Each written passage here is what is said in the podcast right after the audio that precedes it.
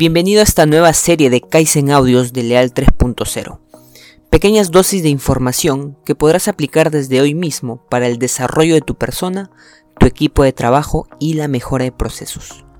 Mi nombre es Andrés Valverde y el día de hoy quiero hablarte de una técnica que te permitirá dar un gran salto ante esos obstáculos que todos pasamos cuando trabajamos por una meta.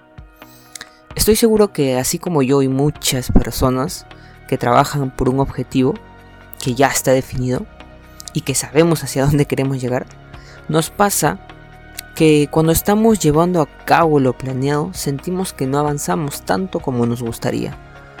O peor aún, empezamos a procrastinar. Y esto es muy recurrente.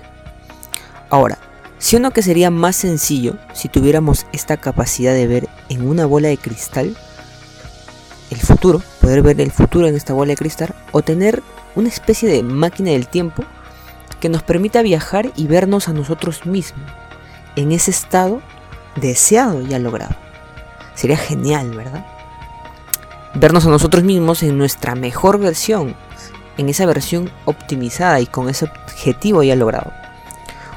Y no sería muchísimo mejor si pudiéramos viajar ya en, a ese futuro y preguntarle a nuestro yo del futuro cómo es que lo logró? Bueno, de eso se trata este ejercicio. El ejercicio se llama volver del futuro. No volver al futuro como la película, volver del futuro. Y tal vez me digas, ¿no? Estás estás loco, Andrés. ¿Qué te ha pasado? no. Bueno, a nivel tecnológico físico es todavía, todavía no se puede viajar al futuro. Sin embargo, a nivel mental ya lo tienes desde hace mucho. Exactamente desde que lograste la habilidad y la capacidad de imaginar. ¿Y cómo lo vas a hacer? Ahora te cuento. Te voy a pasar cuatro pasos para que realices este ejercicio. El primer paso es que vas a cerrar tus ojos y hacer respiraciones profundas. Esto para relajar tu mente y despejarlo un poco.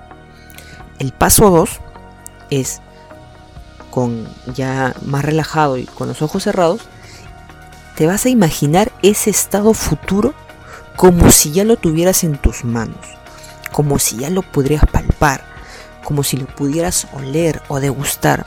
Aquí es fundamental que involucres a todos tus sentidos, pues estos les van a enviar un mensaje a tu cerebro que no identifica lo real de lo imaginario. ¿Verdad? El paso 3 ahora es el siguiente.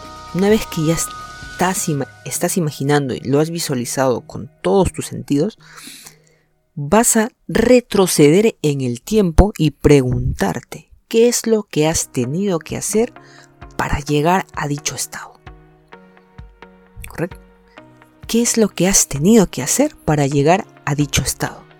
Y en el paso 4 vas a tener en cuenta el orden de los pasos que has llevado a cabo para conseguir ese objetivo. Y a todas esas cosas, en ese orden, las volverás tus metas. Ahora, antes de empezar este ejercicio quiero aclararte algo, que esto no se vuelve una excusa solo para visionar y esperar el plan perfecto. Recuerda que no hay nada más efectivo que ponerse manos a la obra, pues la acción supera a la perfección. Así que practícalo con objetivos sencillos para que vayas formando el hábito de visualizar efectivamente. Verás cómo cada vez va a ser más fácil para ti.